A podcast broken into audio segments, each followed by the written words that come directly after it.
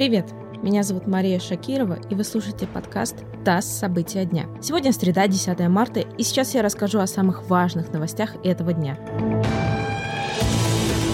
В России ограничили работу Твиттера. Роскомнадзор замедлил скорость работы сервиса на всех мобильных и на половине стационарных устройств, объяснив это тем, что Твиттер нарушает российское законодательство. В частности, Твиттеру грозит штраф в 12 миллионов рублей за отказ удалить информацию с призывами к подросткам выйти на несанкционированную акцию в Москве.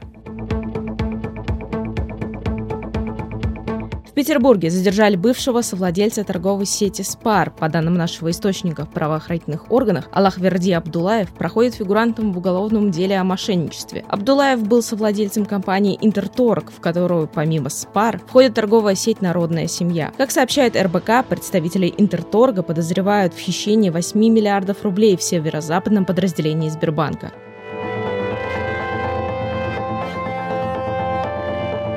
Путин пообещал не мешать россиянам отдыхать за границей. По его словам, российские власти не будут искусственно удерживать граждан от таких поездок. Президент отметил, что людям при этом нужно учитывать ситуацию с коронавирусом в других странах, так как опасения выезжать куда-либо не будут безосновательными.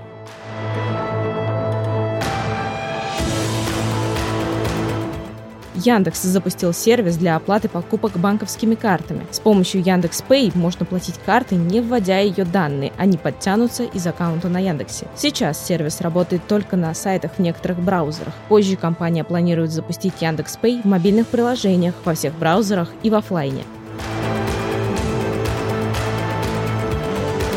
Вы слушали подкаст «ТАСС. События дня». Эти и другие новости читайте на нашем сайте и в наших соцсетях.